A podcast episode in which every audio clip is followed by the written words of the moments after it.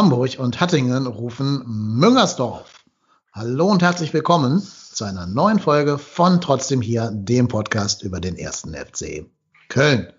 Der erste FC Köln spielt sein erstes Heimspiel in der fünften Jahreszeit und passend zu diesem Anlass haben wir heute die 111. Folge dieses Podcastes hier.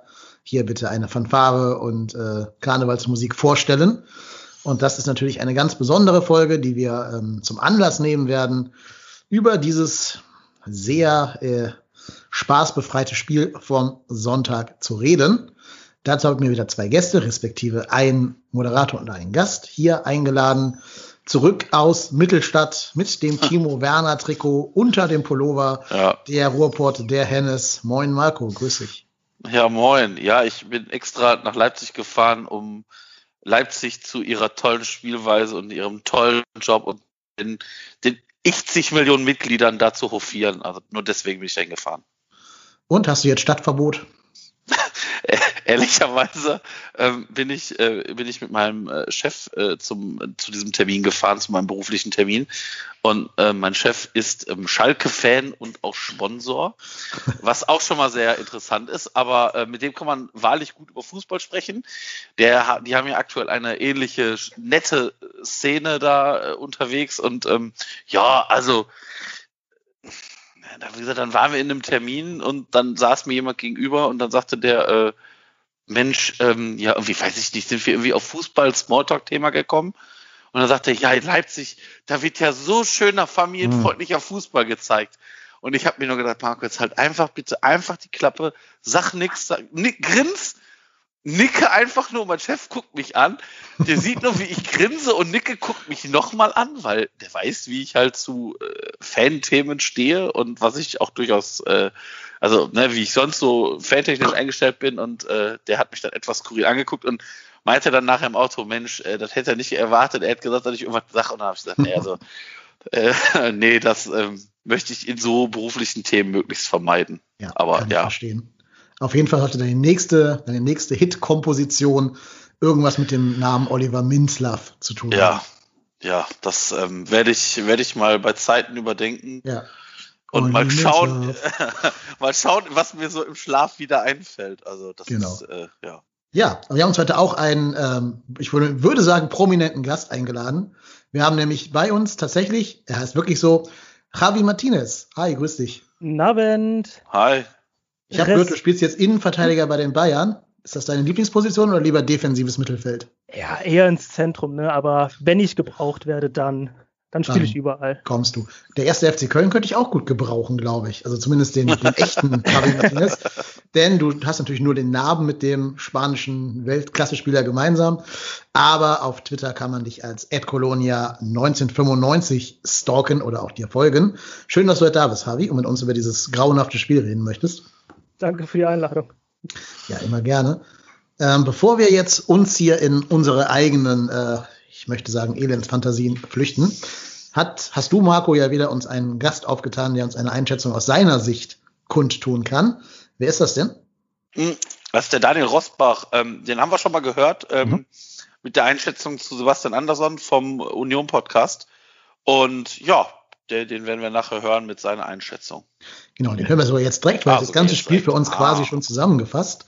Und das spart uns jetzt darüber, über diese einzelnen Szenen zu reden, die vielleicht nicht, ja, nicht so ganz kriegsentscheidend sind für die, für die Gesamtgemengelage, die gerade am Geisbockheim äh, ja, sich zum Besten gibt. Das heißt, wir hören erstmal seine Zusammenfassung und können dann nachher gerne Aspekte, die er dann nennt, nochmal einzeln aufgreifen. Ja, hallo, hier ist äh, Daniel vom Textilvergehen. Ähm, was gibt's zu dem Spiel zu sagen? Also bei mir war es so, dass ich das Spiel nicht live sehen konnte, sondern erst im Real Life unmittelbar danach, gestern Abend.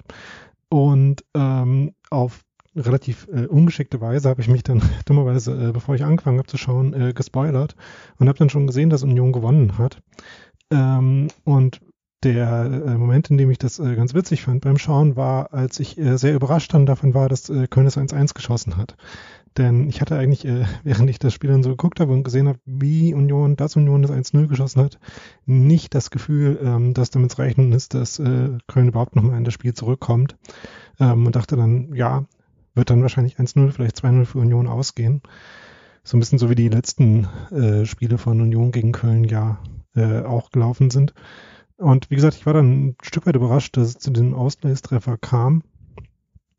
Aber ähm, war dann, und das sagt, glaube ich, auch einiges darüber aus, wie Union jetzt gerade in diese äh, in dieser Saison drin ist, war dann nicht wirklich davon überrascht, dass Union dann eben trotzdem einfach weitergemacht hat und Union gewonnen hat, dieses Spiel.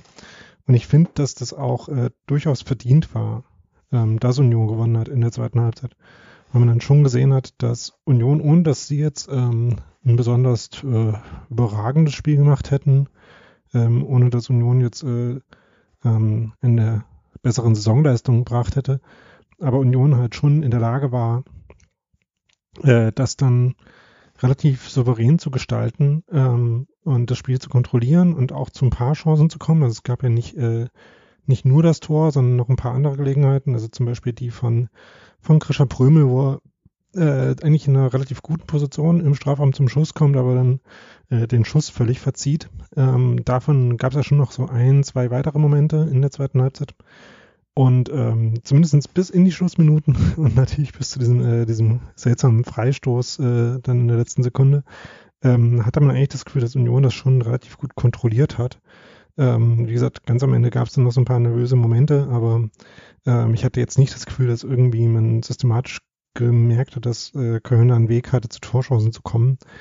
Ähm, eigentlich auch in der ersten Halbzeit schon nicht, wobei ähm, es da ja schon ein paar gute Ansätze gab. Also ähm, ich erinnere mich an die eine Schusschance von Jakobs. Das war insofern ganz gut, als da ähm, äh, Köln, fand ich, sich einmal ganz gut im Halbraum bewegt hat, da eine ganz gute Anspielstation geschaffen hat.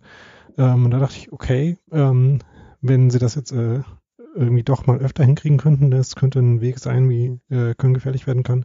Das war dann aber nicht so und äh, in allermeisten Szenen hat es Union nicht ganz gut geschafft, das, äh, was Union generell gut macht, äh, gut auf den Platz zu bekommen, nämlich ähm, äh, gegen den Ball sehr aggressiv zu sein, äh, gegen den Ball ähm, sehr konsequent zu arbeiten, ähm, sehr konsequent ähm, Zweikämpfe zu suchen. Und ähm, da konnte Union, äh, weil der Teil des Spiels ganz gut äh, funktioniert hat, es sogar eigentlich verkraften, dass sie selber ähm, ihre spielerischen Fortschritte, die sie in der Saison gemacht haben, eigentlich gar nicht so sehr gezeigt haben. Ähm, und dafür fand ich dann, äh, also dass das der Fall war, dafür fand ich das 1-0 auch ein ganz gutes Beispiel, weil das ja nun äh, kein Tor war, was fallen muss. Also ähm, natürlich war das äh, ein guter Diagonalball nach vorne, wie es ja vorher auch schon angegeben hatte, wo Avoni, äh, nee, Quatsch, wo Ingwertsen äh, dann die Ballannahme nicht so richtig hinbekommen hat. Ähm, aber dieser Ball äh, zum 1-0, den dann Ingwertsen eben verlängert, ähm, äh, da ist ja äh, schon auch einiges an Glück dabei, muss man zugeben, dass der dann Abonnie eben nochmal so vor die Füße fällt, dass er den reinschießen kann. Ähm, und äh, in, in dem, äh, in der Form, wie dieses Tor gefallen ist, fand ich, passte das in eben auch ganz gut zu der Lage von beiden Mannschaften und ähm, zu der Saison, die beide Mannschaften haben. Also so, solche Tore macht man dann eben. Ähm, Während, äh, und das äh, galt ja gewissermaßen auch für das 2 zu 0, ähm, wo Union ja auch halt ein bisschen Glück hatte. Das ist dann, äh, nachdem Kruse dann doch mal nach x Elfmetern, die er getroffen hat, doch mal einen verschießt, den dann äh, noch als Nachschuss äh, bekommt.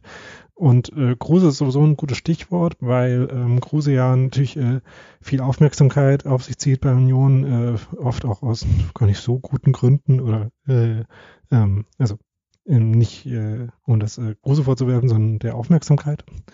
Ähm, aber in dem Spiel fand ich das äh, ganz interessant, dass es äh, gar nicht eins der Spiele war, wo er am prominentesten eingebunden war, wo er irgendwie unglaublich viele Bälle bekommen hätte äh, in Unionsspiel, sondern gerade in der ersten Halbzeit war er, glaube ich, fand ich schon sehr unauffällig eigentlich, ähm, hatte aber dann trotzdem eben diese ähm, Szene, wo er beim 2-0 nicht nur das Tor macht, äh, beim 2 1 nicht nur das Tor macht, sondern wo er eben auch den entscheidenden Ball spielt, äh, um diese Chance raufzubeschwören.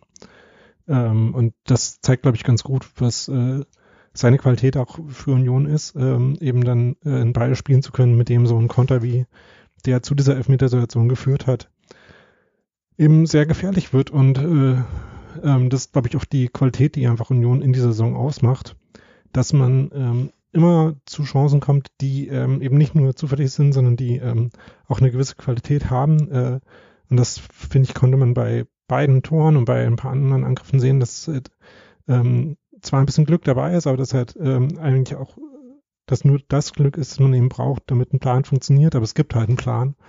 Und das, finde ich, hat man äh, bei dem Spiel, ähm, wie gesagt, obwohl es eins von Unions besten Spielen war, dann doch ganz gut gesehen. Und das hat dann im Endeffekt, finde ich, auch den Unterschied ausgemacht. Ja, vielen lieben Dank, Daniel vom Textilvergehen. Das war ja eine relativ ausgewogene Sichtweise der Dinge. Dann frage ich mal zuerst unseren Gast. Javi, siehst du das genauso ausgewogen oder ist deine Meinung da ein bisschen stärker in eine Richtung? Äh, ich fand, Union hatte definitiv einen stärkeren Plan. Also sie sind halt mit Plan ins Spiel gegangen und haben den halt auch dann umgesetzt bekommen. Der FC war halt hinten versuchen, so weit wie möglich stabil zu stehen, aber vorne war, ging halt gar nichts. Gefühlt waren 80 Prozent Bälle zu Jakobs, der den dann verarbeiten soll und dann mal schauen. Aber spielerisch geht gar nichts bei uns und man hat es auch gemerkt, das Tor war ein Standard. Überhaupt habe ich das Gefühl, die jedwede Torgefahr geht nur nach Standards. Hast ja. du ja gerade auch schon gesagt. Also aus dem Spiel raus weiß ich nicht, wie diese Mannschaft ein Tor erzielen möchte. Ich, ich frage mich gerade auch, wann haben wir das letzte Tor aus dem Spiel heraus erzielt? Da würde mir jetzt Frankfurt einfallen, die Flanke von Easy Boye auf Duda. Alles andere waren für mich entweder so Duseltore wie gegen Bayern, wo der Thielmann eigentlich am Tor vorbeischießt und aus Versehen Drechsler im Weg steht. Oder halt Ecken, äh, Eigentore, Schlag mich tot. Aber aus dem Spiel raus ist das schon sehr wenig, finde ich. Ja, ja, es ist ähm, erschreckend wenig. Also ich muss ganz ehrlich sagen, ich war gestern einfach nur, ist, also ganz ehrlich, du, du guckst als FC-Fan dieses Spiel, denkst dir so, boah, bitte komm die ersten fünf Minuten äh, überstehen und ich glaube, nach jeder Minute, nach den ersten fünf, in den ersten fünf Minuten habe ich dir, Dennis, immer eine WhatsApp geschrieben, wuhu, erste Minute überstanden, wuhu, zweite Minute überstanden, dritte, vierte und fünfte Minute auch. Und dann, und dann hatte ich so das Gefühl, dass wir zumindest defensiv sicherer stehen als sonst. Und dann siehst du diesen ersten langen Ball kommen. Äh, das war der, wo, ich weiß gar nicht, Ingwatzen oder was, ne? äh, der den Ball bekommt, äh, den sich ein bisschen zu weit vorlegt und dann Timo Horn kommt raus, macht den Winkel klein und äh, der geht halt rüber. Und dann denkst du dir so, oh, es geht genauso wieder los. Genauso ein scheiß langer Ball, auf den du dich halt auch wirklich einstellen kannst. Und ich weiß nicht, wie viele Scheißtore wir nach so Bällen jetzt mittlerweile bekommen haben. Und wir kriegen es nicht hin.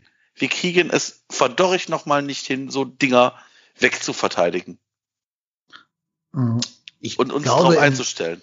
Ja, also, also er, erstmal großes Lob an Timo Horn. Wir bashen ja. ja auch oft drauf, wenn er Kacke baut, aber hier gut gemacht, mitge also mitgespielt, rausgekommen, stand weit vom Tor, hat es geschafft, den Ball da abzuwehren. Ähm, das wäre nicht immer der Fall gewesen in seiner Vergangenheit. Insofern ist er zumindest da in einer positiven Aufwärtstrend zu erkennen bei ihm. Ähm, ja, aber du hast vollkommen recht. Ich, ich habe das Gefühl, diese Mannschaft bräuchte 1970er Fußball mit einem Libero hinten drin, um nicht immer so anfällig zu sein bei diesen, diesen langen, hohen Bällen. Oder du spielst überhaupt nicht mehr auf Abseits und stellst die alle da 10 Meter vors Tor. Aber was mich ja noch viel mehr aufregt, ähm, wir haben ja gegen Union Berlin, ich wiederhole das nochmal, gegen Union Berlin, die hinter uns aufgestiegen sind, mit wie viel Punkten Differenz zu uns? 16 gefühlt, keine viel, Ahnung. Ja. ja, viel auf jeden Fall. Ähm, gegen die haben wir drei Leute in Manndeckung genommen. Also Max Kruse verstehe ich ja noch, den in Manndeckung zu nehmen. Der ist nun mal deren, deren Unterschiedsspieler. Aber dass wir dann so mit Verlaub durchschnittliche Bundesligaspieler wie Andrich oder hier den, den Griesbeck als die großen Unruheherde und Gefahrenherde ausmachen und einen André Duda dazu abstellen, den Griesbeck in Manndeckung zu nehmen. Mhm. Nee, das ist mir einfach auch zu Feigling-Fußball. Wie gesagt, gegen Union Berlin und gegen Bremen ja dieselbe Kacke, ne? Hinten reinstellen und aus vorne aus, auf den guten Gott hoffen. Das kannst du gegen Dortmund nächsten Spieltag machen oder von mir ist gegen Wolfsburg mit ihrem Mittelfeld. Aber gegen Union Berlin stellst du drei Mann in Manndeckung. Nee, das will mir nicht in den Kopf, wie man da so angsthasig in einem Heimspiel auch noch auftreten kann. Ja, ja, vor allem das Problem ist, wenn du dich hinten reinstellen würdest und gezielt kontern würdest und das Konter wären, wo du sagst, boah, geil, da ist jeder Konter blitzsauber ausgespielt, brandgefährlich, dann würde ich sagen, das kann man machen. Aber guck dir doch mal bitte an, was dann passiert. Dann hat so ein Dominik Drexler den Ball, es, die laufen drei auf drei der wartet, wartet, wartet, wartet, spielt nicht, spielt nicht, spielt nicht. Und dann steht der Gegenspieler genau vor dem und der Herr holzt aus, weiß ich nicht, 40 Zentimetern Abstand auf den Abwehrspieler drauf. Was soll, was soll so ein Bullshit?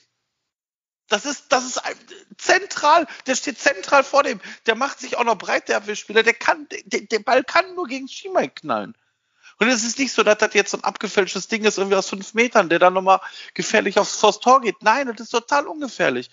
Es ist, jeder, jeder bei uns in der Offensive trifft falsche Entscheidungen. Und das in einer, in einer Summe, die es dann auch noch ganz, ganz schwer machen, dass das man, dass man da überhaupt Punkte macht. Also ich weiß nicht aktuell, gegen wen wir punkten wollen. Vor allem, wenn wir schon mit Drexler starten. Ich habe es gar nicht verstanden, warum er überhaupt startet auf den rechten Flügel. Ja. Wenn wir schon Limnios haben. Ja, also ich verstehe es auch nicht. Ich sehe Drexler nicht als, auch nicht als Flügelspieler. Ähm, ich, ich, wie gesagt, das Einzige, was ich mir da vorstellen kann, ist, so diese Thematik, Limnios äh, hat Nationalmannschaft gespielt, hat jetzt wieder nicht mit der Mannschaft trainiert. Ähm, aber das haben nun mal Anderson, Duda und wer war noch abgestellt? Jakobs ja auch nicht. Äh, das, also das ist für mich jetzt nicht wirklich äh, ein Indiz dafür. Also es war für mich auch nicht selbst irgendwie erklärend oder was auch immer. Ich glaube, die einzige Logik hinter der Drexler-Aufstellung war, die Statistik von letztem Jahr, wo er der Flankenkönig war, dass man gesagt hat, komm, wir schaffen hier spielerisch eh nichts. Vielleicht haut er zumindest mal eine Flanke auf Andersons Kopf und dann. Ja, da musst du aber auch eine Flanke mal schlagen, ne? Ja, da musst du erstmal also, nach vorne kommen, wo du eine Flanke ja. schlagen könntest aus der Position. Aber der stand ja auch nur im Halbfeld, weil Union uns so gar nicht da hat zur Entfaltung kommen lassen. Ja. Vor allen Dingen, also hat von euch beiden einer der Eindruck, dass Union an das Leistungslimit gehen musste, um dieses Spiel zu gewinnen? Nö. Nein. Nein, ja. absolut nicht. Also ich, ich, ich muss ganz ehrlich sagen, der Daniel äh, hat natürlich nicht ganz unrecht mit der, mit der Aussage, äh, Union musste da nicht viel machen und die hatten es im Griff, das sehe ich auch so.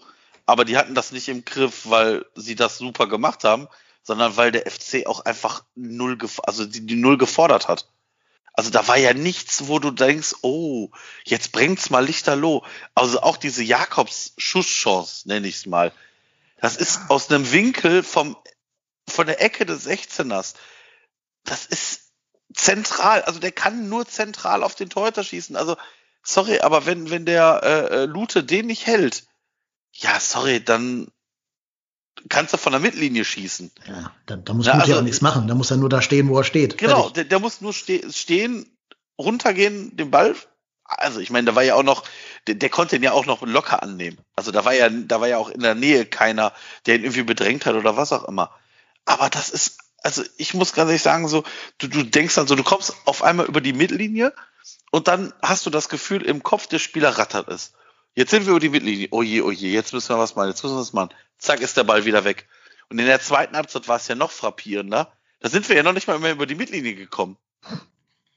Was ja also, dabei auch noch erschreckend ist, finde ich, Union ist mit einer, mit einem abgesprochen, ja. mit einem Kader gekommen. Wie viele haben die, wie viele Verletzte haben die? Ich glaube fünf. sechs oder sieben. Ja, fünf oder sechs waren es, glaube ich. Ja, ja, Oder, ja, oder sowas. Und dann spielt man so einen Mist, obwohl man weiß, die müssen sich schon, weil die haben Langzeitverletzte und dann schaffst du es nicht mal, Bälle äh, richtig rauszuspielen, dass sie auch ankommen. Wir schaffen ja, ja teilweise nicht mal einen Einwurf. Einwurf. Ja. Die, die werfen ja ein, wie, da kannst du einen B-Jugendlichen hinstellen und sagen, aber pass auf, wirf aber, den Ball zum Mitspieler. Das ja, schafft er das, auch noch. Das mit den Einwürfen, das ist mir auch aufgefallen, aber achtet mal bitte drauf. Achtet mal bitte drauf, wie sich andere Mannschaften positionieren. Da laufen mindestens zwei Leute. Bei uns stehen alle und einer fängt an zu laufen. Wo wird der Ball wohl hinkommen? Ja. Also, also ich weiß nicht, ich glaube, das war Wolf irgendwann in der, ich müsste die zweite Halbzeit schon gewesen sein. Dieser Einwurf in der Unioner Hälfte, in den 16er, über alle Spieler drüber ins Tor aus. Da denkst du dir, Alter, Tom, lasset, ja. lasset uns lassen. Komm, wir hören einfach auf mit Fußballspielen. Das macht hier alles keinen Sinn mehr. Ja, bei uns will halt auch keiner den Ball. Ne? Jeder, der den Ball hat, hat Angst, den nächsten Fehler zu machen, der zum Gegentor führt. Und deswegen bewegt sich auch keiner bei irgendwelchen Einwürfen. Da ja, muss ja fast noch froh sein, dass sich zumindest ein Skiri so langsam aus seinem Leistungsloch rauskämpft. Der hat, finde ich, ein gutes Spiel gemacht. Ja. Also, Ich, weißt du, wenn wir jetzt in drei Spielen wieder sagen, der Skiri ist komplett überspielt, dann kann ich dir auch sagen, warum, weil der musste gestern ja alles machen. Ja, Der musste ja im, im Aufbau sich hinten reinfallen lassen in die Zweierkette zum dritten Spieler, um den Aufbau zu wuppen. Äh, der musste Max Kruse in Manndeckung nehmen und vorne die Tore schießen. Also, was soll der Junge ja noch alles machen? Ja, es ist. Ähm, Das vom Spieler, der letztes Mal gar nicht gespielt hat, weil der so außer Form war. Also, das sagt ja schon die ganze Misere eigentlich. Und was ich halt auch nicht verstehe, dann spielst du da hinten einen Aufbau mit einer Dreierkette mit Zichos, Skiri und ähm, Mire und die geben den Ball nicht einmal dem Mire zum Aufbauen. Der nominell beste Aufbauspieler da hinten drin. Wo wir immer sagen, naja gut, ist nicht der beste Innenverteidiger, aber der kann ganz gute Pässe nach vorne spielen.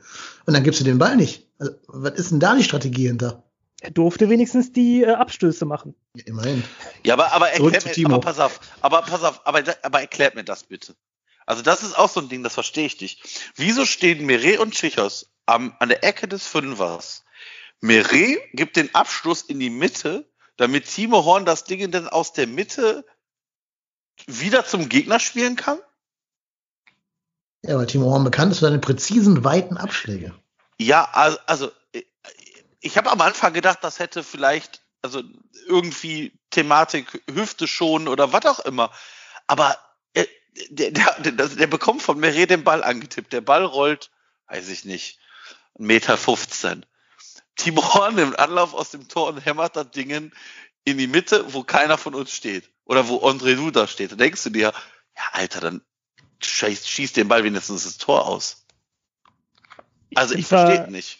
Ich Ich finde verstehe halt, es nicht. andere Mannschaften haben halt so einen Plan beim Abstoß und der FC, das ist meistens Ball nach außen, Ball wieder zurück zu Timo, weit weg.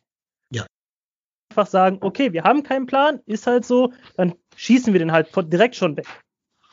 Und Ja. zwischendurch noch Panikmodus, wenn ein Spieler zehn Meter entfernt anläuft. Genau. Ja, das Problem ist, dass das, das haben wir ja auch schon, das haben wir auch in dem Spiel gehabt. Wenn wir dann angelaufen werden, dann ist die Panik so groß, dass wir, dass wir nicht den Ball einfach nur nach vorne holzen, dann fangen wir da an, hinten rumzuspielen. Da denkst du dir, ja, Leute, also macht es doch nicht so schwer. Wenn ihr merkt, ihr werdet angelaufen und ihr habt keine Zeit, dann holzt den Ball doch ins, zumindest in Seiten aus. Also, wenn der von, von vorne angelaufen kommt, dass du den nicht voll abschießt, ist ja klar. Aber man kann den doch zumindest in Seiten ausdreschen, dann ist der Ball doch erstmal weg. Ja, Es wäre zu einfach.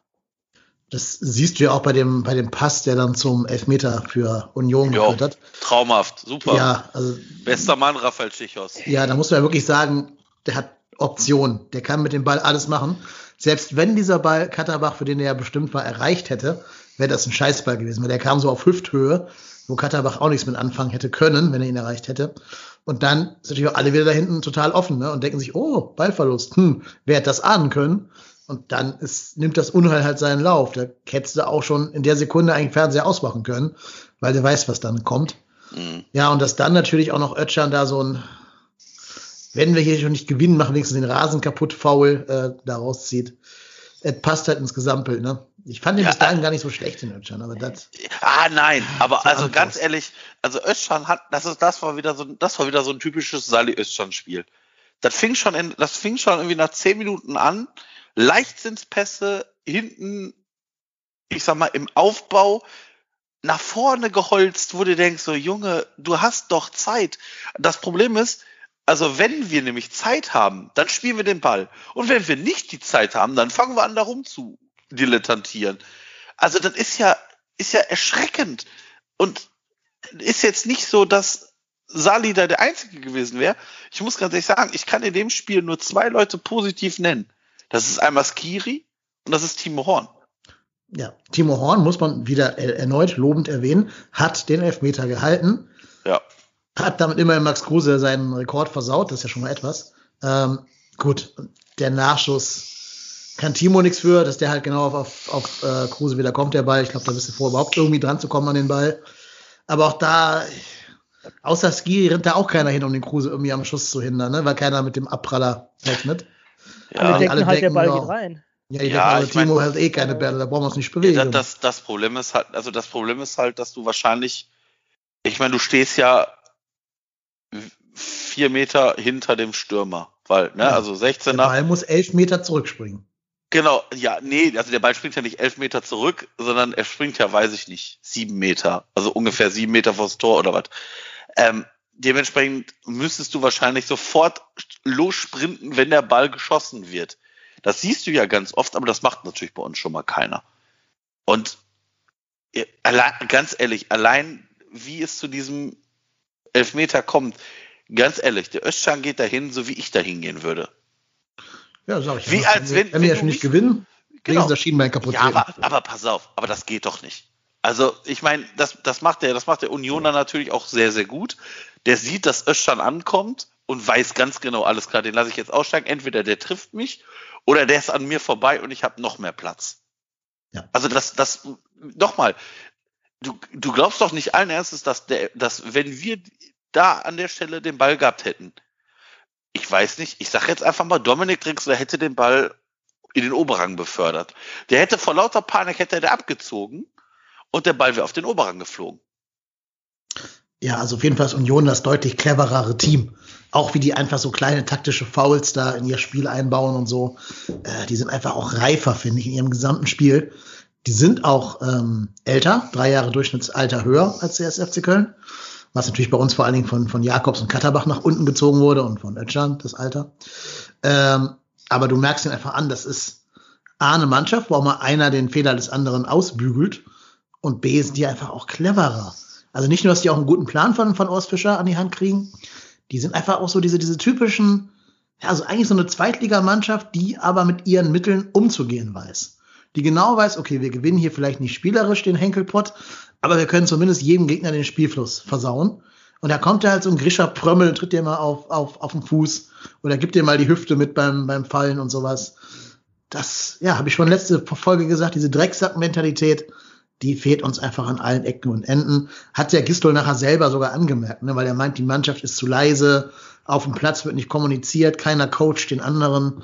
Ähm, ich finde auch vom Trainer kommt zu wenig von außen. Also ich denke mir, Coaching ist in allererster Linie der Job des Coaches und nicht der Mannschaft. Äh, wo wahrscheinlich auch noch irgendwie so zehn Sprachen auf dem Platz stehen, die auch erstmal so eine gemeinsame Sprachebene finden müssen. Und da müsste von außen auch mal mehr kommen. Aber so, immer wenn die Gistol einblenden, sitzt er auf der Bank und spricht sich mit seinem Co-Trainer ab. Aber mal so aktives Coachen an der Seite sehe ich da jetzt auch nicht. Ja, Nö. aber ist das, ist das so ein Gistol-Ding? Also ich kenne den jetzt nicht, dass der äh, ein riesen Tamtam wie Klopp oder Nagelsmann da an der Seitenlinie macht. Also man sieht es ja öfter, dass er halt wirklich eher die Ansprachen in der Halbzeit findet und dann reagiert halt manchmal die Mann, also meistens die Mannschaft, nur gestern halt nicht. Ja, also man muss ja sagen, immer öfter nicht, ne? Also ja, ja und selbst wenn es ein Gistol-Ding ist, ist es vielleicht einfach die falsche Herangehensweise für diese sehr leblose Mannschaft, die sich ja am Platz auch nicht kommuniziert und anschreit und so. Da muss man fast noch sagen, da hoffe ich, dass Hector wieder zurückkommt. Also in, allein in der Hinsicht schon weil der ist schon jemand, der da lautstark auf dem Platz regelt. Es ist halt schon erschreckend, dass ein Hector, der liebe Schwiegersohn von nebenan, da so ein Arschloch auf dem Platz sein muss, damit die Mannschaft mal wach wird. Ja, genau. Da kommt mir auch zu wenig von diesen selbsternannten Führungsspielern. Gut, ich meine, Timo Horn ist ein bisschen weit weg, um da groß rumzubrüllen, aber auch so ein Zichos, der sich dann hinterher hinstellt, immer die ersten Interviews gibt, beide Tore verschuldet hat. Ähm, und dann hinterher sagt, wir müssen die Fehler abstellen, sag doch einfach mal, ich muss meine Fehler abstellen, Sichos. Das waren deine Dinger zu großen mhm. Teilen. Also gut, beim 1-0 haben sie alle gepatzt, alle drei da hinten, Wolf, Sichos und, und Mire. Ähm, aber das 2-0 war auf seine Kappe, also der Elfmeter ging auf seine Kappe, das war eins.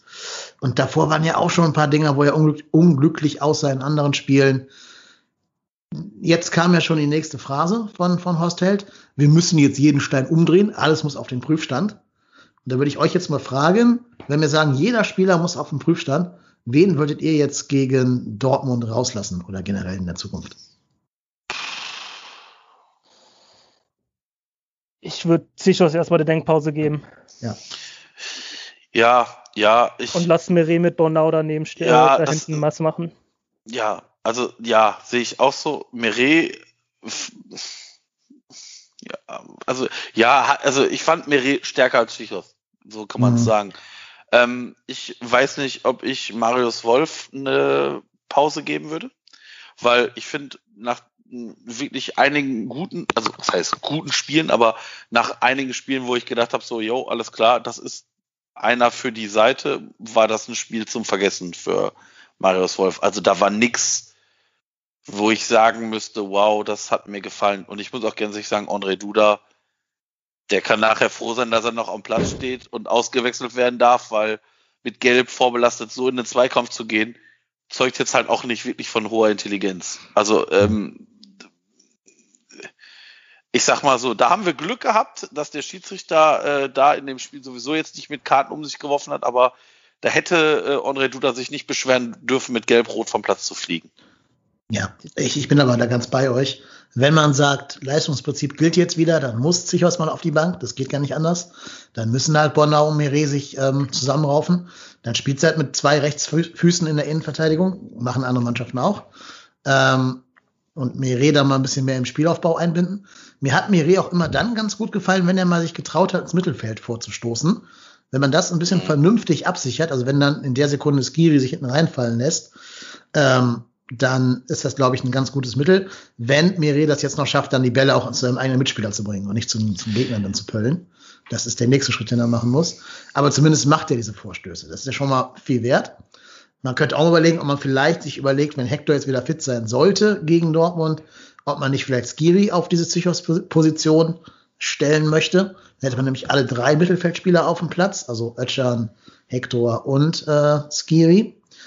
Ich finde aber auch, und das ist jetzt eine, eine glaube ich, unpopular Opinion ums Geisbockheim herum, ich finde bei aller Liebe zu Ismail Jakobs, das ist kein Stürmer, das ist ein Linksverteidiger und das siehst du einfach in seinen Bewegungen. Also ich mag den Jungen wirklich gerne, sympathischer Typ, keine Frage. Aber wenn jeder Ball über den geht, über deinen 21-jährigen Linksverteidiger, der in der U21 kein herausragender Spieler war, ja, weiß ich nicht. Da müsste man vielleicht auch mal jemand anderen hinstellen, der mit dem Ball ein bisschen mehr anzufangen weiß als, als Jakobs. Weil wenn wir mal ehrlich sind, selbst in der guten Phase, wo es richtig gut gelaufen ist, hat der Jakobs jetzt ja auch nicht Scorerpunkte ohne Ende gesammelt. Ne? Der hat dann ein paar Mal hier so zum 4-2 abgestaubt oder so, wo alles schon gelaufen war, weil er einfach noch schnell gerannt ist, wo die anderen schon keinen Bock mehr hatten. Aber der war jetzt da nicht der, der, der Messi, der alle, alle Tore vorbereitet hätte. Nee, das nicht. Aber auch da ist es wieder leider so, wen willst du da hinstellen? Janis Horn. Und dann kompletter Flankenfokus. kompletter Flankenfokus auf, auf anders. Horn kann als einziger auf links von uns flanken. Das muss man ihm halt lassen. Und Gistol Fußball ist ja oh. schnell rennen und flanken. Also mehr ist es doch nicht. Der muss da auch keine Spieler umdribbeln. Ja, ja. Ich würde jetzt aber auch sagen, also ich gehe jetzt nicht davon aus, dass wir in Dortmund Punkte holen. Und der war gut. Ja. Und ich auch nicht. Anderson ist ja schon seit längerem eigentlich eher so auf 80 Prozent. Dann lass den Jungen raus, wenn Modest irgendwie fit ist. Spiel vielleicht mit Tolo am Anfang oder mit Modest am Anfang, wechsel dann Tolo rein oder andersrum. Aber dass Anderson jetzt mal eine Pause bekommt und dass wir danach in den Spiel mit ihm zählen können. Aber ja. Der, der funktioniert halt auch nicht. Gerade. Nee, ist richtig. Ähm, ich weiß gar nicht, ihr sagt so, wir, wir holen gegen Dortmund keine Punkte. Also, wie ich das, wie ich uns kenne, sind wir in Dortmund wieder die beste Mannschaft an diesem Spieltag. Gewinnen natürlich trotzdem nicht, klar. Ja, aber, wir, wir, verlieren 2-1. Ja, ja, klar, aber wir werden zumindest uns achtbarer schlagen als gegen Union, wie immer, wie gegen Bayern halt auch. Und dann durch irgendeinen so Dusel-Elfmeter, was der Geier was, oder, oder Haaland eingewechselt in der 90. Minute, äh, irgendwie noch verlieren. Wir werden da wieder gut aussehen und sagen alle, ja, das war jetzt die Reaktion, die wir sehen wollten. Die Mannschaft, also der Trainer erreicht die Mannschaft noch. Das war ein Ruck, der durch die Mannschaft ging. Bla, bla, bla, bla, bla. Wir stellen Gistol das vollste Vertrauen aus. Jetzt wart ihr beiden ja letzte Woche in unserer, die einen sagen so, die anderen sagen so Folge nicht dabei. Was würdet ihr denn an Horst Hells Stelle tun? Macht ihr mit Gistol immer noch weiter, trotz der nicht vorhandenen Alternativen, oder äh, schmeißt ihr ihn raus? Du gerne als erstes? Ja, also ja, also ich bin ja ich bin ja eigentlich so dieser Verfechter dieser Theorie gewesen, naja, wir müssen zwangsläufig aktuell an Gistol festhalten, weil, weil es halt keine Alternativen gibt. Ähm, mittlerweile sage ich sogar fast, naja, vielleicht ist so ein neuer, frischer Wind gar nicht verkehrt. Wie auch immer der Wind aussieht. Ähm, wie gesagt, ich glaube allerdings nicht, dass Horst Held diesen Move machen wird. Ich glaube es nicht, weil Horst Held hat mit der, mit der frühzeitigen Verpflichtung, also Weiterverpflichtung, beziehungsweise Vertragsverlängerung von, von Gistol, glaube ich, sein, sein Verbleib im ersten FC Köln auch durchaus an Markus Gistol geheftet. Und ich weiß nicht, also ich, ehrlicherweise weiß keiner von uns, wie, wie arg die finanziellen Zwänge beim ersten FC Köln sind. Ähm, ich weiß nicht, ob wir uns eine Ablöse oder eine, eine, eine ähm, Abfindung leisten können, ob wir uns den neuen Trainer leisten können. Ich, also ich meine, wenn wir jetzt nur an Gistol festhalten, weil wir uns nicht leisten können, dann ist es in Summe wahrscheinlich teurer, wenn wir absteigen. Aber auch mit dem neuen Trainer hast du ja keine, keine, keine Ab Nicht-Abstiegsgarantie. Ähm, aber ich denke, zumindest sollte man da jetzt gucken, in welche Richtung. Also ich kann mir, also ich kann mir ehrlicherweise auch nicht vorstellen, dass man Gistol das uneingeschränkte Vertrauen wirklich schenkt. Man wird sich das jetzt genau angucken, was da jetzt passiert im, in den nächsten beiden Spielen. Ich glaube, die beiden hat er noch. Und sollten da wirklich zwei Niederlagen vom Laster fallen, dann war es das. Ich finde halt, wenn man, also ich weiß jetzt nicht, ob ihr den Podcast, ich glaube, das war von der Bild oder von einem anderen Podcast, da war Horst Hell zu Gast. Ähm, da hat er halt ein Interview gegeben und da wurden ihm halt auch die Fragen gestellt wegen Gistol-Verlängerung. Und wegen Kontinuität, dass man da versucht halt irgendwie Ruhe reinzubringen, kann ich es verstehen. Aber es funktioniert halt nicht. Und wenn du dann sagst, okay, wir wollen Ruhe bleiben, dann ist es für mich auch eigentlich eher so ein Signal, wenn wir absteigen, behalten wir immer noch Gießdoll und versuchen aufzusteigen. Das wäre Worst Case. Keine Ahnung, wenn wir ihn rauswerfen, wäre ich halt auch ein Fan davon, dass wir halt Werder-Style machen und einen Trainer aus den eigenen Reihen nehmen. Also ich kann mir vorstellen, dass ein, Pavl dass ein Pavlak schon Bock darauf hätte. Aber dann müssten wir halt auch wirklich sagen, okay, wir rechnen keine Chancen mehr für den Verbleib und würden dann versuchen, was Neues aufzubauen. Das Problem ist, glaube ich, dass Pavlak jetzt ja auch schon Co-Trainer ist, ne? Also mit genau. für diese 18 Spiele ohne Sieg verantwortlich ist, wenn auch vielleicht nur als kleineres Rad in diesem Gesamtgefüge da, aber er ist zumindest teilweise mitverantwortlich. Wir haben noch eine Hörermail zu dem Thema bekommen, und zwar vom Ed Mo Henschel auf Twitter, der bringt den Namen Manny Schmid rein. Und seine Begründung ist, wir bezahlen ihn ja eh schon. Der kriegt von uns sehr viel Geld im Jahr. Dann kann er ja quasi auch Trainer machen. Ähm, er war unter Stöger in der wirklich guten Zeit Co-Trainer. Und Co-Trainer haben ja bekanntlich den großen Einfluss auf die, auf das Sportliche innerhalb einer Mannschaft. Und der könnte so ein bisschen vielleicht den, den Hauch der Stöger-Ära wieder in die Mannschaft reinbringen, hätte Kredit bei den Fans. Was sagt ihr zu dem Namen, zu Manfred Schmid? Also, ich sage jetzt mal vorsichtig, ein guter Co-Trainer muss ja kein guter Trainer sein. Siehe Michael ähm, Henke, ne? Genau, genau, das wäre nämlich jetzt genau das Beispiel gewesen, was ich gebracht hätte. Ja. Ähm, der, ja, der ja unter Ottmar Hitzfeld, ich sag mal, der, der Co-Trainer war. Und der, der hat ja nichts gerissen, nicht ansatzweise.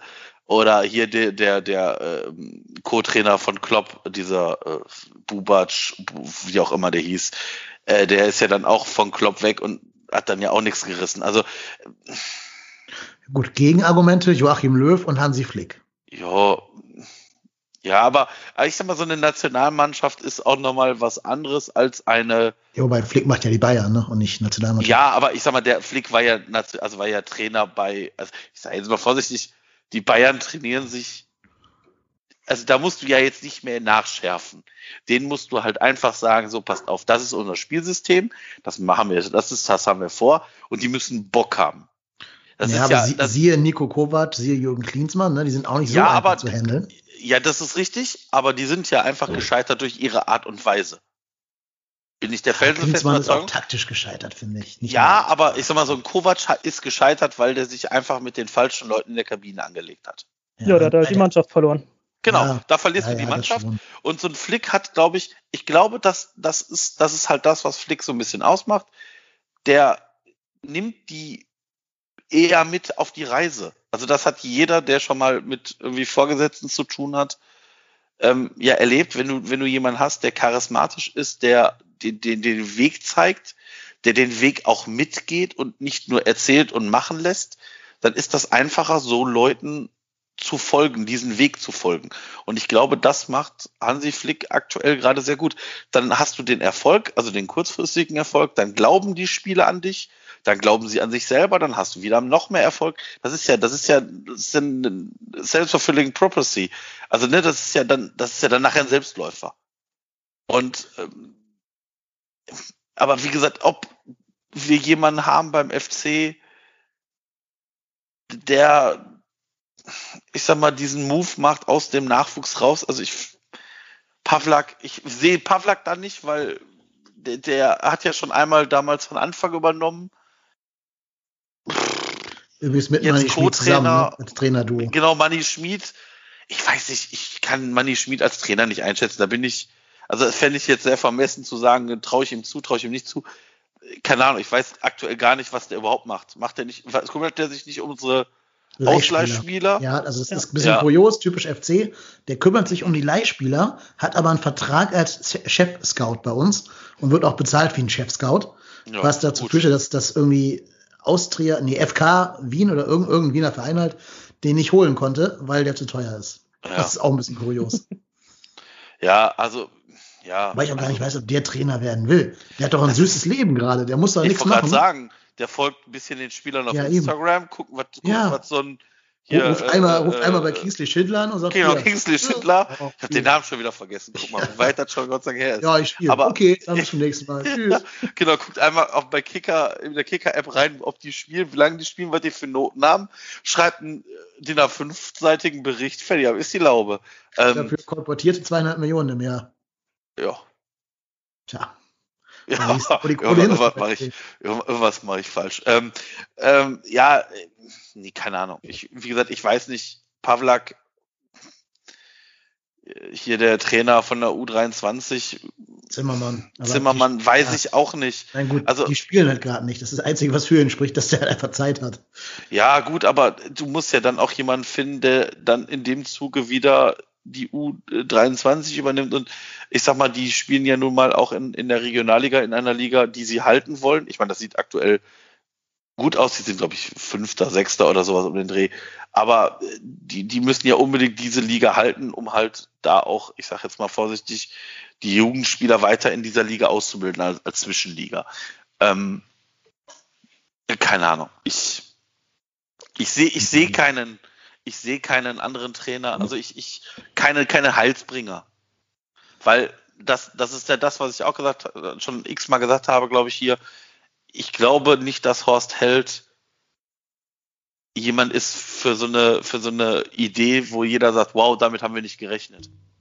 Mhm. Der, der nimmt sein, der nimmt sein Handy raus, geht auf Kontakte und hat da die Leute, die, mit denen er immer schon zusammenarbeitet. Warum, warum, das ist das beste Beispiel ist, so. Lass Hier, raten. Frank, Frank Lass Ehling. Frank ich wollte es gerade sagen. Zuba. Frank Ehling verlässt uns und dann wird dieser Zuba aus äh, Hannover gehandelt. Und weil Horst Held mit dem gut kann und ja, das, ja, ja, sorry, aber das ist zu einfach. Vor allen Dingen, also weißt du, wenn, wenn der, der Köln Süd, also der Thomas, in der Sekunde, wo die Nachricht kommt, dass ähm, Frank Ehling uns verlässt, schon schreibt, herzlich willkommen dann ja. weißt du ja schon, wie durchsichtig dieser Move gewesen sein muss. Ja, aber das, äh, ganz ehrlich, das, ja, das ist so, das ist so, genau, genau das ist das, was Horst, was Horst Held für mich aktuell macht. Ich meine, Horst Held hat eine wirklich beschissene Transferperiode gehabt für sich, weil ja, du da, ein bisschen anders war. Weil, ja, aber du hast ja 80 Millionen Spieler, die du erstmal abgeben musst. Also so, du meinst, er hatte, hatte, hatte einen Malus gegen sich, ja? Ja, ja, genau. Ja, ja. Also du hast ja, du hast ja, ja Spieler rumflitzen. Ganz ehrlich, so ein Querosch, so ja, ich. Da brauche ich drüber reden. Äh, äh, Bissek, wen auch immer. Du hast einen Kader gehabt von irgendwie 38 Leuten und von denen kannst du erstmal, ich, oder kon, konnte der Trainer erstmal, weiß ich nicht, sieben, acht nicht gebrauchen. Ja, äh, ja, und das sind jetzt auch nicht die Spieler, wo jeder Verein sagt, juhu, juhu, die hätten wir gerne. Und ähm, da sind wir jetzt auch nicht auf Rosen gebettet finanziell und das macht es natürlich alles schwieriger. Aber wie gesagt, ich, ich, ich wie gesagt, ich persönlich glaube, dass ähm, wir gegen Dortmund verlieren werden, wahrscheinlich wieder gut aussehen werden, unglücklich oder wie am Ende gehen wir, verlieren wir mit Kamat 3-2, 2-1, irgendwas um den Dreh. Und dann kriegen wir gegen, gegen Wolfs Wolfsburg ist das nächste Spiel, ne? Yep. Genau. Gegen Wolfsburg kriegen wir dann, verlieren, werden wir auch verlieren, werden wir, Wolfsburg, die werden wieder so ein Spiel machen wie sonst immer. Die werden loslegen wie die Feuerwehr und dann wissen die selber nicht, wie sie sich Tore fangen. Und wir stehen dann auch nachher wieder wie die Deppen da. Und weißt du, das Problem ist ja auch, du guckst dir dann nachher die Tabelle an und dann denkst du dir, es ist ja jetzt nicht so, dass wir wie Schalke irgendwie schon über 20 Tore kassiert haben. Wir verlieren jedes Spiel mit gefühlt einem Torunterschied. Ja, ja, mit einem aber sind halt, Unterschied quasi. Genau, sind, genau, sind immer, sind immer ein Elfmeter schlechter. Aber im Endeffekt kannst du sagen, ja, mit ein bisschen mehr Glück, ja, mit ein bisschen mehr Glück äh, stehst du vielleicht auch anders da. Aber wenn du halt auch einfach qualitativ besser spielst, dann brauchst du dir um hätte, hätte, Fahrradkette keine Sorgen machen. Hm. Vor allen Dingen, wisst ihr, wo wir nach Wolfsburg hin müssen? Mainz. Richtig, oh. zum FSV Mainz. Ich sage euch mal unsere fünf Gegner jetzt im Jahr 2020 außer des Pokals. Wir haben jetzt noch Dortmund, Wolfsburg, FSV Mainz, Bayer Leverkusen und RB Leipzig. Ja, null Punkte. Ein Punkt. Ich sag ein in Punkt. Mainz. Ein Punkt, ein Punkt in Mainz. Oder gegen nee. Wolfsburg duseln wir uns zum 1-1 und verlieren dann gegen Mainz. Nee, nee, nee, wir werden auf jeden Fall gegen Leverkusen gewinnen. Das wird so ein typisches ja. Köln-Leverkusen-Spiel. Ja. Rote Karte äh, hier äh, Bailey oder Aranguis oder so, irgend so ein Hyopai holt er sich wieder eine rote Karte ab. Das ist so klar wie das Arm in der Kirche, aber das wird sich halt nicht retten. Weil wir werden von den anderen Teams äh, nicht, wir werden nicht ein Spiel gewinnen. Nicht überleg ein Spiel. Mal, jetzt überleg mal, wenn es richtig cool läuft, wenn es mega gut läuft, gehen wir mit zehn Punkten in die Rückrunde, ne? Also in die, in die, äh, ins neue Jahr, ins 2021. Mit zehn Punkten dann nach ähm, zwölf Spielen. Das ist ja, ist ja lächerlich. Ja, ich, ich. Ich hoffe nur auf, wie letztes Jahr, gegen Union verloren und jetzt kommt erstmal der Aufstieg mit acht, mit acht Siegen ins Spiel. Vor allem bei den Gegnern, die ich gerade genannt habe. Ne? ja, ich habe auch. Ja, also. Ich habe zwar gerade gesagt, wir sind zwar immer, wir sind auch in jedem Spiel schlechter, aber ich denke mir dann immer so, also das ist ja jetzt auch nicht so, dass Union uns jetzt hergespielt hat. hat auch wenn ich jetzt richtig. Spielweise benutzt. Ja, aber, ja, aber nochmal, aber Union hat uns nicht hergespielt. Also Union hätte sich jetzt auch nicht beschweren dürfen, wenn das 1-1 ausgegangen wäre. Doch, hätten sie. Hätten sie. Doch. Nicht. Ah, ja. weiß ich nicht. Ich bin dabei. Also ich. Nee, also wenn klar, wenn am Ende da der, der Elvis den Freischuss da irgendwie reinduselt. Ja, gut, das wäre ja.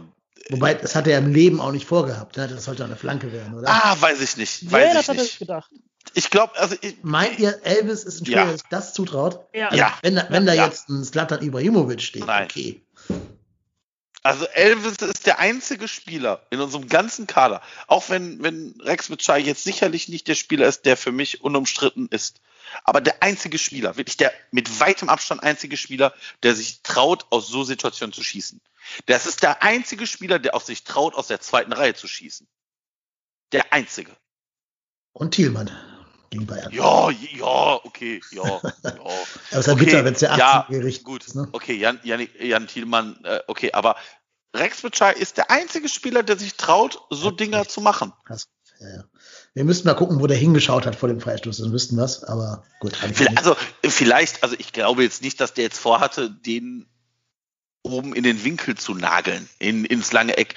Aber ich glaube schon, es war Ziel, den scharf vors Tor zu bringen. Das hast du ja beim 1-1 gesehen. Das ist, ein, also der, der Freistoß von Duda, der war, besser kannst du das Ding nicht treten. Ja, ist richtig. Also, ne, also für die Szene kannst du es besser nicht treten, weil Luther hatte ähm, Esser, ne? Nein, Lute. Nee, Lute. Lute. ah, Lute. Ähm, ich verwechsel die beiden immer. Ähm, der hatte null Chance, an diesen Ball zu kommen, weil der halt so scharf geschossen ist, dass du da nicht rauskommen kannst. Und das, also der Freistoß, der war schon gut geschossen. Ich meine, das war natürlich auch ein bescheidener Winkel jetzt zum Ende, ne? Also ich meine, aber ich Aber meine, es ist bezeichnend, dass der nicht reingeht. Ich sag halt, der, der Elvis hat den halt bloß gemacht, weil es halt auch in der 93. Minute war. Ja, na also klar. In der Das war ein 85. da flankt er den ganz normal rein. Ja, na klar, Das ist, das ist ein Verzweiflungsschuss. Ja. Du weißt, das ist, das ist die letzte, du weißt, das ist die letzte Möglichkeit im Spiel.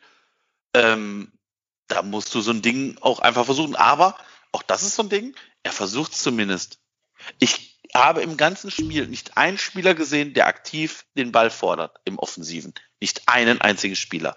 Weder Anderson, noch Duda, noch Özcan, noch Drexler. Drexler ist zwar immer hinten rechts rumgelaufen, stand frei, aber nicht einmal eine Bewegung, komm, spiel mich an, komm, spiel mich an. Hm. Übrigens, in der Hinsicht fände ich es gut, auch wenn ich da keine Alternative nennen kann, fände ich es aber gut, Marius Wolf von dieser Rechtsverteidigerposition wieder abzuziehen und nach vorne zu packen. Der ist kein Rechtsverteidiger, der Junge. Das siehst du ihm in jedem Stellungsspiel an, dass er das überhaupt nicht gelernt hat, wo er da stehen muss. Und vorne fehlt er einfach, weil er doch nochmal einen anderen Zug zum Tor entwickelt als Limnios. Und wenn du Wolf da vorne stellst, könntest du Limnios vielleicht auf links stellen und dann Jakobs mal die gerade von mir verforderte Pause zu geben. Einzig dumm ist, ich wüsste nicht, wer dann hinten rechts verteidigen sollte. Da habe ich auch keine, keine, Antwort drauf. Haben wir nicht einen Rechtsverteidiger noch im Kader? wir haben zwei im Kader. Einen ne? holländischen? Aber, ja, Mensch, der Easy. Gerade ja. aber gegen Dortmund hat er sein bestes Spiel gemacht für uns immerhin. Damals ja. ja. Ja, also Gut. ich meine, ich meine, ja, also ich meine, du, du merkst ja auch, wir, wir fangen jetzt an, wieder irgendwelche Löcher zu stopfen. Ja, also es ist, wir werden nicht eine, also solange wir auch das, diese, dieser Spruch wird mich irgendwann einholen. Solange wir auf Florian Kainz warten, werden wir da immer eine Position haben, wo wir Löcher stopfen. Ja, wobei der muss ja erstmal Boah, fit ich, werden nach so einer Verletzung. Ich ne? fühle mich also. richtig schmutzig. Ich fühle mich richtig schmutzig. Ja, aber wenn er wieder spielberechtigt ist, der, der wird ja auch brauchen, bis er reinkommt. Ja, natürlich. Ja klar, der wird irgendwann im, ich denke mal, Februar oder was spielen. Ja, und selbst wenn es wirklich in Form ist, ist es wahrscheinlich schon irgendwie Saisonende, ne? bis der ja, richtig fit ist. Das ist richtig. Ich sehe das eher so, dass äh, ab dem Moment, wo er wieder ins Training kommt, ist direkt das erste Spiel, das er spielt. Ja, das auf jeden Fall. Du bist die Form. Ja, klar, und dann, und dann, dann wieder verletzen. Das ist, mhm. das ist genau so ein Ding, wie ich, ich, ich habe ja fest damit gerechnet, dass sich Sebastian Andersson in der 34. Minute böse verletzt, weil er von irgendeinem umgetreten wird. Ja, das war auch so ein. Ich glaube, die mögen ihn zu sehr bei Union. Ja, aber das, ich meine, auch wenn ich sage, Jonas Hector brauchen wir, aber ich glaube halt, dass es Sinn macht. Ich meine, wir, ich weiß nicht, wir haben schon so oft irgendwelche Spieler dann zu früh reingeworfen und verheizt. Und ich glaube nicht, dass es uns signifikant weiterbringt, wenn wir Hector ein Spiel spielen lassen und der nochmal, weiß ich nicht, acht Spiele ausfällt. Also dann lieber noch ein Spiel draußen lassen und dann für den Rest der Saison dabei haben. Gerade bei so Nackengeschichten, ne? da kann wirklich ein ja, ja. Zweikampf, der vielleicht gar nicht, gar nicht fies geführt wird vom Dortmund, einfach nur ein bisschen robuster geführt wird, kann da einiges kaputt machen in dieser empfindlichen Bereich da oben. Ja. Ja, ich, ich bin da auch bei, bei, äh, bei Javi, der gerade gesagt hat, dass man auch den Anderson einfach mal schonen sollte, weil der sich da immer durch, durchbeißen muss durch jedes Spiel. Dann spielt sie da halt mal irgendwie mit irgendwas anderem. Mit falscher 9 oder ohne Stürmer äh, 4-2-4-0 oder irgendwas. Oder lässt man Lemperle ran, der spielt ja gerade auch nicht in der, in der U21. Mhm. Ähm, ja, ich weiß es nicht. Aber das Dortmund-Spiel, ich, ich will es auch nicht abschenken, ist das Dumme daran. Ne? Ähm, Dortmund nach Champions League-Auftritten ist nicht komplett unverwundbar. Mhm. Die sind auch, die haben schon mal Federn gelassen. Gegen Augsburg und so, so andere Scheißvereine da. Ja, aber das sind, ja. aber das sind Teams, die aber auch beißen und kratzen, ne? Ja, ja klar. Genau das, was nicht gerade unbedingt unsere Kernkompetenz ist. Nee, klar, deswegen sage ich ja, lass die raus, die, die fit werden müssen und bring dafür lieber die, die vielleicht nicht die besten Fußballer sind, aber dafür eben entsprechend mhm. kämpfen.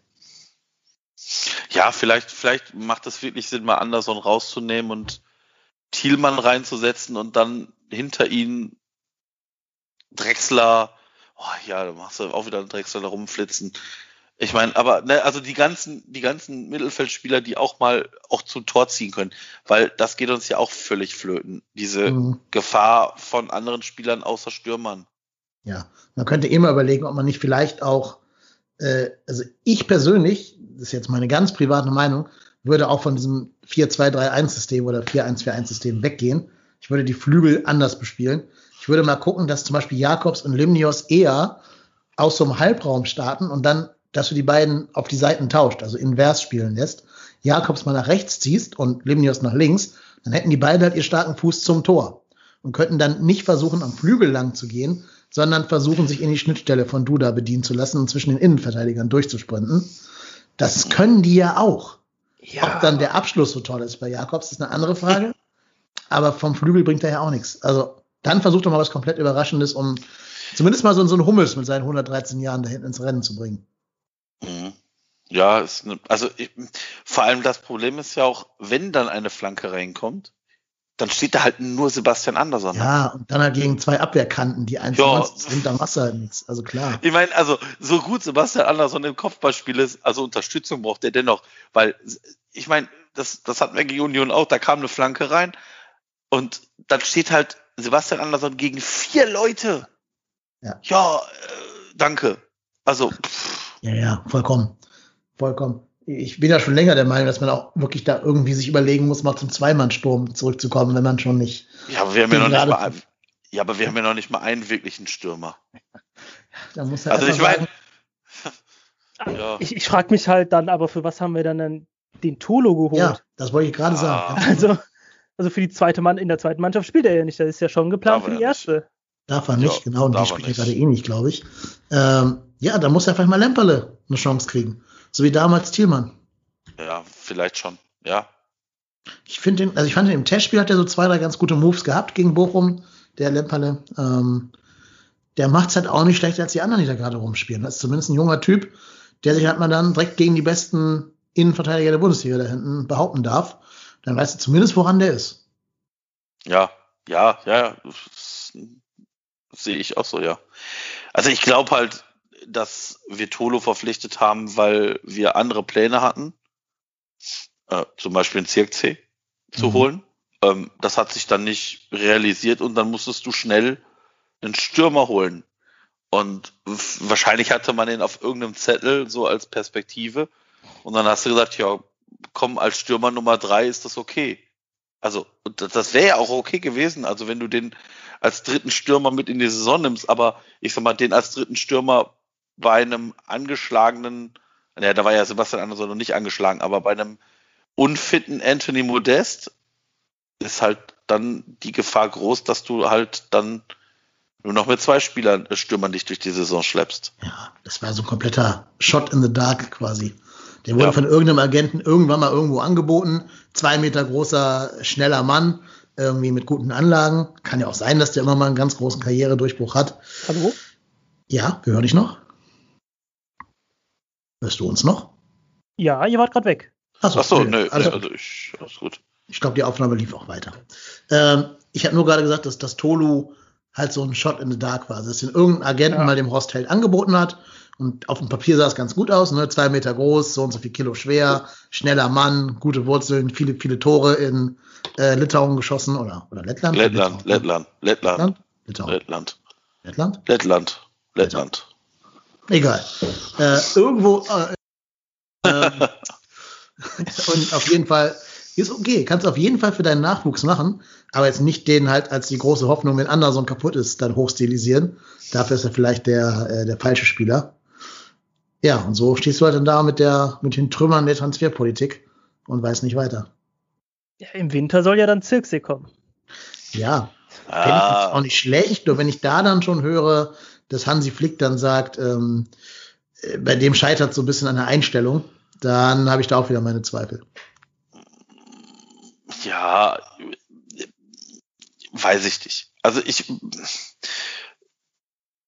da bin ich bei den Bayern immer sehr vorsichtig, ähm, weil man auch nicht weiß, was den Spielern da so gesagt wird, was dann nicht gehalten wird.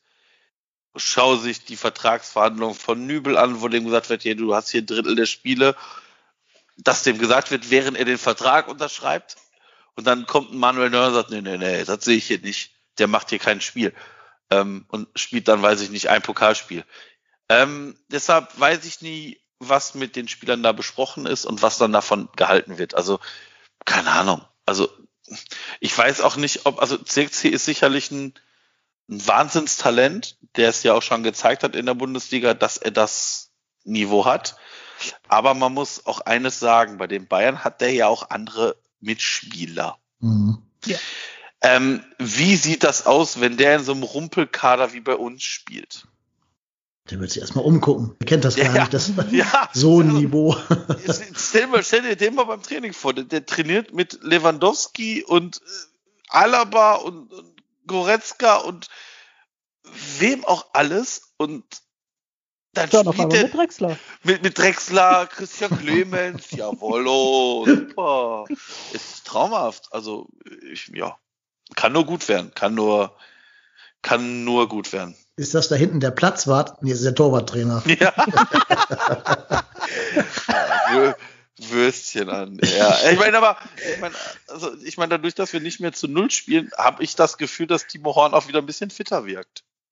Ja, man muss zumindest den Ball aus dem Netz holen, ne? Das hält dann fit. Ja, und auch einfach weniger Würstchen, ne? Also das muss man Ja. auch einfach mal sehen, ja. Ja, Naja, also ich finde, wir, wir beenden das an dieser Stelle einfach mal. Ich glaube, wir haben jetzt unserem Frust hier genug Luft verschafft. Ähm, wir beschließen das noch mit dem kleinen Segment des Mutmachers der Woche. Sagt mir doch mal so ein, eine Phrase, einen Satz, einen Namen, der euch für die nächsten Wochen Mut macht. Ja, danke. Das war der Mutmacher der Woche. Ja, also ich, nein, also ich, Bitte? Ja. Ist das so? Mirmere. Ja, weil stimmt. ich finde, ganz ehrlich, der hat schon ziemlich viel gelitten beim FC, ist als Talent gekommen, hat U21 Nationalmannschaft Spanien gespielt und ist eigentlich, seitdem wir in der Bundesliga wieder aufgestiegen sind, eher zweite Wahl und der hat ja jetzt nicht schlecht gespielt gegen, gegen Union.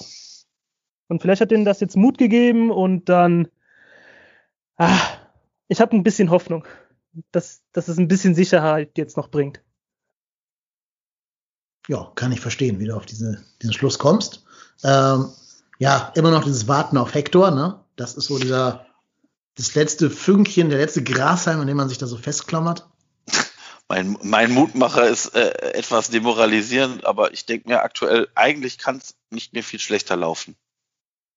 Ja, doch, du könntest Schalke sein. Ja, aber nein, aber jetzt mal ganz ehrlich, ich, ich würde sogar, ich könnte sogar damit leben, wenn uns so Dortmund im Stadion jagt. Weil Meinst damit dann, dass das Gistol-Thema endgültig durch ist?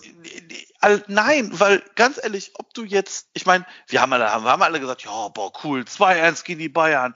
Ja, das kann ja ein Mutmacher sein. Ja, am Arsch die Räuber, das ist aber kein Mutmacher. Das Team spielt genauso scheiße wieder, weiter wie vorher. Und dann, weil du einfach trotzdem nicht ansatzweise dabei bist, ein Spiel zu gewinnen. Und dann, ganz ehrlich, da werde ich lieber von Dortmund 7-0 aus dem Stadion gejagt und sag, jo, alles klar, das war halt der BVB, das war halt Haaland, das waren halt, und du kannst davon ausgehen, jeder von uns weiß, wer da sein erstes Profitor gegen uns schießt. Du Habe kannst ich mir ganz vergessen, aber du hast recht, ja.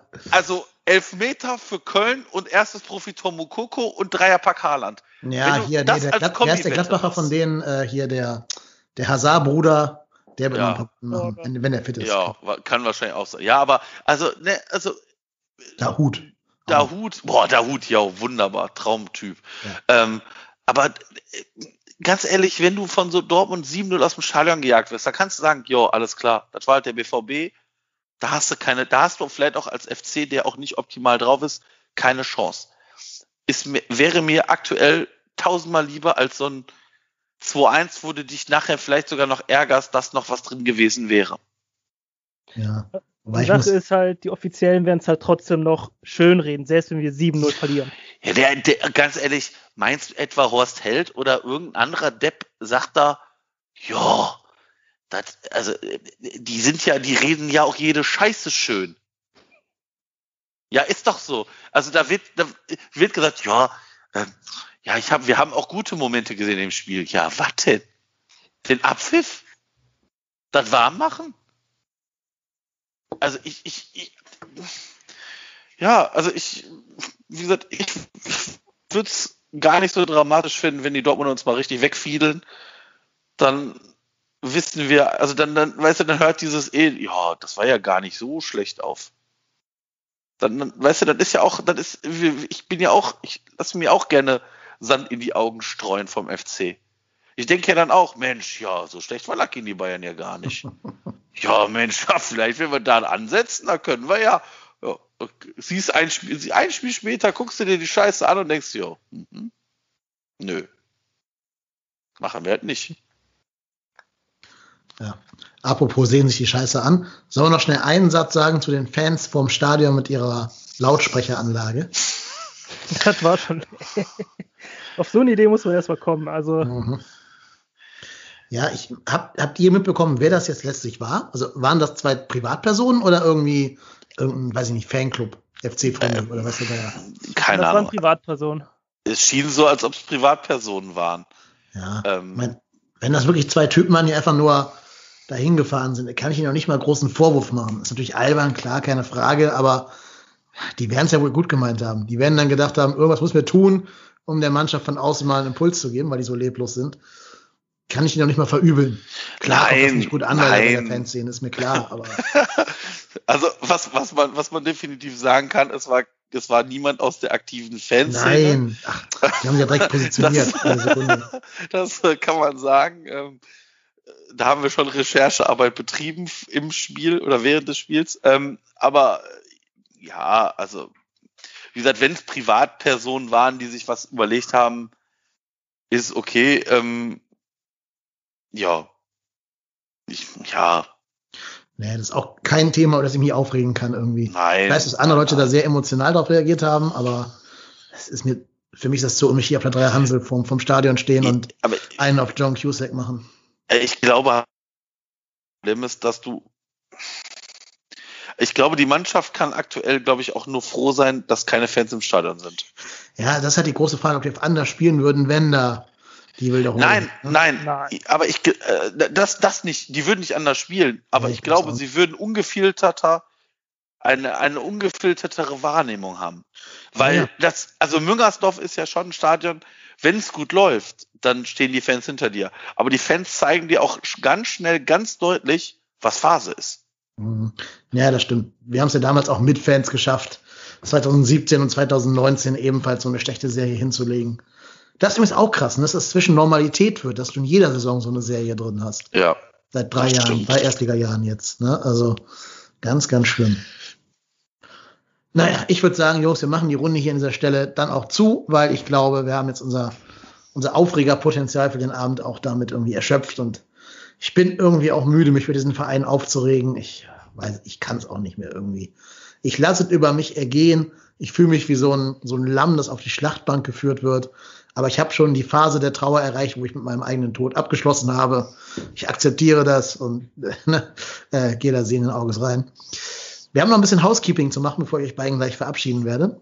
Und zwar haben Marco, du und ich ja ähm, das Mini-Format deshalb hier in der Corona-Zeit ins Leben gerufen und haben da, ich glaube, 23 Folgen produziert, wo immer ein FC-Fan von seinem oder ihrem Spiel des Lebens berichtet. Und in diesen Folgen zu Spenden aufgerufen. Diese Aktion ist jetzt, wo die letzte Folge von Deshalb hier, also die vorerst letzte Folge erschienen ist, äh, ist die Spendenaktion auch beendet. Die Spendenuhr wurde angehalten. Und wir haben, kleiner Trommelwirbel, sage und schreibe, 519,48 Euro zusammengespendet bekommen, die wir so und ohne Abzüge, also komplett eins zu eins, an die Tafeln in Köln weiter überweisen werden. Vielen, vielen Dank an alle Hörerinnen und Hörer, an alle Spenderinnen und Spender, die sich da beteiligt haben. Ich glaube, wir beide konnten vorher nicht ahnen, dass da wirklich fast 1000 Mark bei rumkommen, also 519,48 Euro. Auch eine schöne Summe, ne? 1948 hinten dran. Ähm, ja, großartig, ganz, ganz faszinierend, geil. Ich warte noch zwei, drei Tage, ob noch eine Banküberweisung reinkommen sollte, weil die ein bisschen länger brauchen als PayPal und Coffee. Ähm, und wenn da nichts ist, dann würde ich da so am Wochenende mal einen großen Überweisungsträger in Richtung der Tafeln schicken. Aber nochmal vielen, vielen lieben Dank an alle Spenderinnen und Spender. Jo, das, da kann ich mich nur anschließen. Hat ja auch sehr viel Spaß gemacht während Corona. Äh, war auch viel Arbeit, muss man dazu sagen. Ähm, Ja. Aber ähm, ja, also ich muss ganz ehrlich sagen, es hat mir sehr viel Spaß gemacht. Äh, ich habe im Nachgang dann noch mal ein paar Folgen gehört ähm, und konnte mich an einige Folgen gar nicht mehr erinnern. Dementsprechend, ähm, Nee, ja. Da waren auch schöne Perlen dabei, was ja, die ja, Spiele angeht. das Ne? ist richtig. Das Ja. ist schon richtig. Mal so ein. B-Jugendspiel oder die U19-Meisterschaft oder so, war schon ganz Ja, oder irgendwelche, oder irgendwelche alten Spiele, das war schon, war schon ein cooler Mix. Ähm, ja, nochmal danke auch an alle, die mitgemacht haben, alle Gäste, die mitgemacht haben, äh, die mit uns das Projekt durchgezogen haben. Ähm, ja, hat uns auch sehr viel Freude gemacht und ähm, ich hätte nicht gedacht, dass wir am Ende zu so einem Spendenstand kommen. Ähm, wir haben ja irgendwann mal gesagt, ja, wenn es so ein paar, wenn es so 100 Euro wären, wäre schon cool und äh, dass wir jetzt über 500 Euro haben, ist natürlich sehr geil. Genau. So, apropos Spenden, ich habe auch noch, naja, ich sag mal in Anführungsstrichen Spenden, aber zumindest Geschenke für unsere treuen Hörerinnen und Hörer. Falls ihr das mitgekriegt haben solltet, auf Twitter, das Fanprojekt Köln hat einen äh, Sticker-Wettbewerb ausgerufen. Da hat mich die Ed Gelbstar darauf aufmerksam gemacht und hat mich noch gefragt, ob ich da nicht ein Design einreichen wollen würde. Das habe ich getan und dieses Design hat tatsächlich gewonnen. Und daraufhin hat mir der Henrik vom Fanprojekt ein Paket nach Hamburg geschickt, wo, ich weiß es nicht, ich habe nicht gezählt, aber so 400 Sticker drin waren ungefähr. Das hat auch irgendwie so gefühlte acht Kilo gewogen, dieses Paket. Das war so ein Riesending. Ich habe gedacht, was hat der mir da geschickt? Und dann kommen da wirklich irgendwie 400 Sticker, also von meinem Motiv dabei raus. Mega geil, sehr, sehr cool. Vielen Dank an Henrik. Aber ich brauche natürlich keine 400 Sticker bei mir zu Hause, weil so viel kleben kann ich ja noch nicht. Deswegen würde ich sagen, ich ja, in Anführungsstrichen verschenke die an alle Leute, die sie haben wollen. Ihr müsst mir nur Folgendes tun. Ihr müsst mir auf Twitter folgen, und zwar unter KYLENEP, also KYLENNIP, und mir dann dort eine DM schicken, wo ihr mir kurz sagt, wie viel ihr haben wollt. Und ähm, dann, wenn ich dann sage, okay, passt, die Privatadresse zukommen lassen. Und dann würde ich von euch 1,50 Euro bei PayPal nehmen, weil die sind leider nicht mal eben mit der normalen Briefpost zu verschicken, weil die so groß sind. Das heißt, da müsste ich ungefähr die Briefe mit 1,45 frankieren. Ähm, und ich möchte ja nicht noch draufzahlen, wenn da 20 Hörer da die oder 30 Hörer das haben wollen. Ähm, das wäre so der einzige, der Selbstkostenbeitrag sozusagen. Die Sticker an sich gibt's for free. Klebt sie in die Welt hinein, äh, macht damit, was ihr wollt, habt sie lieb, habt sie gern. Ich tue gern noch ein paar Nazis-Boxen-Sticker oben drauf, die ich auch noch hier rumliegen habe. Ähm, ja, das ist der Deal. Schreibt mir bei Twitter eine Privatnachricht unter @kylennep und dann regeln wir alles weitere untereinander.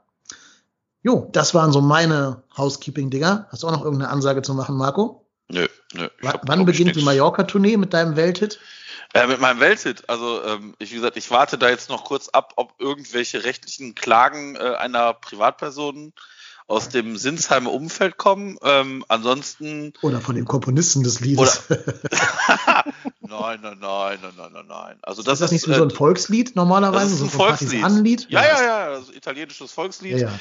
Das darf ich äh, für so Zwecke sicherlich verwenden. Ja, ähm, da, da werden alle Leute Verständnis für haben. Ähm, wie gesagt, ich gehe vielleicht auf große Deutschland-Tour. Ähm, vielleicht könnte, könnte ich mir vorstellen, wenn wenn mal wieder Fans im Stadion sind, würde es mich freuen, wenn die eine oder andere Fangruppierung dieses Lied anstimmen würde. Es wird mich, äh, wird mein inneres äh, Gänseblümchen pflücken sein. Ähm, wie gesagt, ist ja aus einem, einem Traum entstanden, so viel kann man sagen. Alles klar, du träumst also von Dietmar Hopp, gut zu wissen. Ja, genau. Ja, gut. Ja, Marco, vielen Dank, dass du wieder da gewesen bist. Bis mal nächstes gerne. Mal. So sieht's aus. Und wir bedanken uns auch sehr herzlich bei unserem Gast, der ebenfalls hier seine Podcast-Premiere gefeiert hat, nämlich beim Javi Martinez. Danke, äh, danke nochmal an euch. Ja. Hat jetzt mich gefreut, hat Spaß gemacht. Jetzt geht's zurück zum Trainingsplatz bei den Bayern. Bolz mal Thomas Müller für uns um, bitte. Ja, bitte. Ich gebe mein, geb mein Bestes. ja. Nee. Ja, das, äh, oh, das, das wäre auch schön. Boah, wenn Thomas Müller einer mal die Kniescheibe brechen würde. nein, nein, nein, nein. Wir können hier nicht doch, zu Gewalttaten aufrufen. Nein, nein, nein. Streichelt ihn. Seid nett zu ihm, habt ihn lieb. Deutschland braucht ihn für die Nationalmannschaft. Hm, zwinker, ja. zwinker. Äh, dem Harvey folgt ihr auf Twitter unter @colonia1995. Der Marco ist der Robotennis. Ich bin KY Nenep. Und wir drei sind trotzdem hier.